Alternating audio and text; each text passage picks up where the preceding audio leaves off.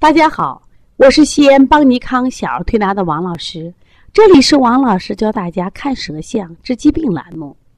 今天我想分享的是一对双胞胎的舌象，题目是双胞胎的舌象竟然不一样。大家都知道，双胞胎可爱就可爱的，长得一模一样，甚至家长的给穿的一模一样，好可爱呀！其实呀，双胞胎有同卵和异卵之分，同卵的双胞胎。真的是长得一模一样，连性格体质都一样。以前我们调的东莞的国恩国思，每一次调的配穴都是一样，因为它病都是一模一样的。但是呢，这次我们来调的大满和小满，这是一对异卵的双胞胎，两个孩子的体质不一样，性格也不一样，因此我们在调理思路上也不一样。可是看外表，好像没有什么差别呀，特别是生人看这两个孩子看不出来差别。实际上，这两个是异卵的孩子，长相是有区别的。其实我们要仔细看看他的舌象，区别是很大。昨天呢，大满和小满的姥姥来了，说：“王老师，你快给我们大满和小满调一调吧。”我说：“大满什么情况？小满什么情况？”说：“大满呀，最近入睡难，晚上十点多了都睡不着，好兴奋呀，在屋里激动的不得了，咯咯咯咯的笑来笑去，然后全身痒，不爱穿衣服。”竟然主动要喝水，小便呢是短赤，然后呢频繁，我做梦不做梦，做梦呢经常梦中笑醒。最近呢特别的怕热，你去摸他的手心啊，手干热。这是大满的情况，而且有没有汗呢？很少出汗。然后又问呢这个小满什么情况呢？他说这个小满最近老喊累，老二人抱，特别爱哭闹，哎呦情感特别脆弱。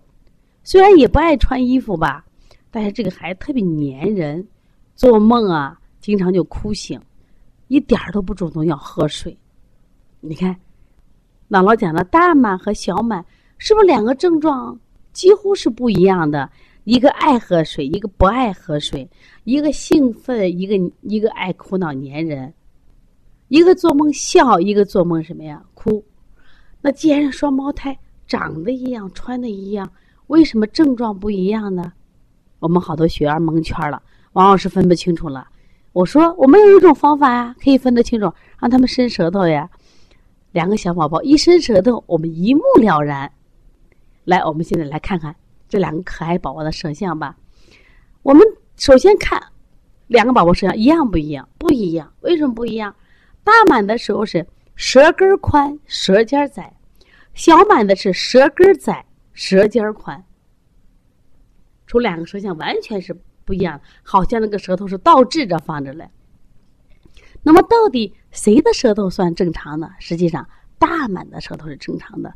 正常的舌头呢，就应该舌根宽，舌尖窄。我们说下大上小，而且呢，这个舌头呢，舌质肌肉是饱满的，舌呈长方圆的舌，就舌尖偏窄一点是正常的。看我们大满的正常。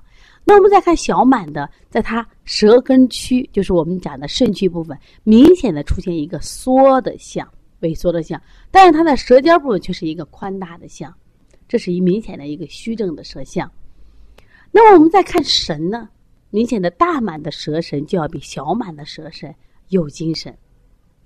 另外，我们再来看大满是兴奋睡不着觉，爱喝水，可不。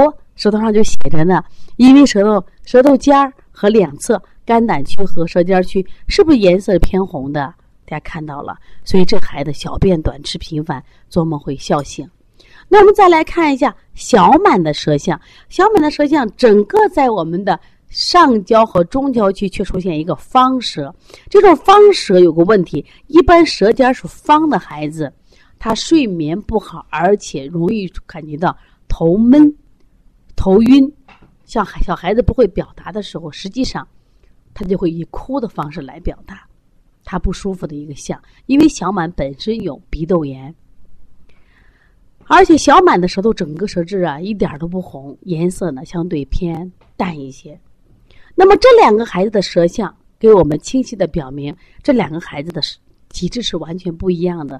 那我们的调理思路能不能一样呢？一定是不一样的。所以我们千万不要看这两个孩子长得一样，穿的一样，调理思路都一样，但是如果遇到同卵的孩子，那我们也要仔细辩证，那有可能就会出现调理思路是一样，因为他的病是一样的。那我们现在给大满怎么处理呢？我们给大满就用的是清热养血安神的手法，像取天河水、嘴里捞明月、小天心内劳宫、涌泉。按揉涌泉的目的是为了让引火归元、心肾相交，他就入睡就容易了。我们同时也按揉了膻中穴，因为膻中穴本身就是一个什么呀？我们心脏所在区，所以它本身能起到宽胸理气、安神的作用，这是个笑穴。另外，那我们给这个小满用了什么样的调理思路呢？因为调满明明的是肾后区出现一个缩的象，我们用了培补元气，就是肾气虚弱了，培补元气，健脾养血安神，不一样。所以补肾阳、补脾阳、揉二马、推三关。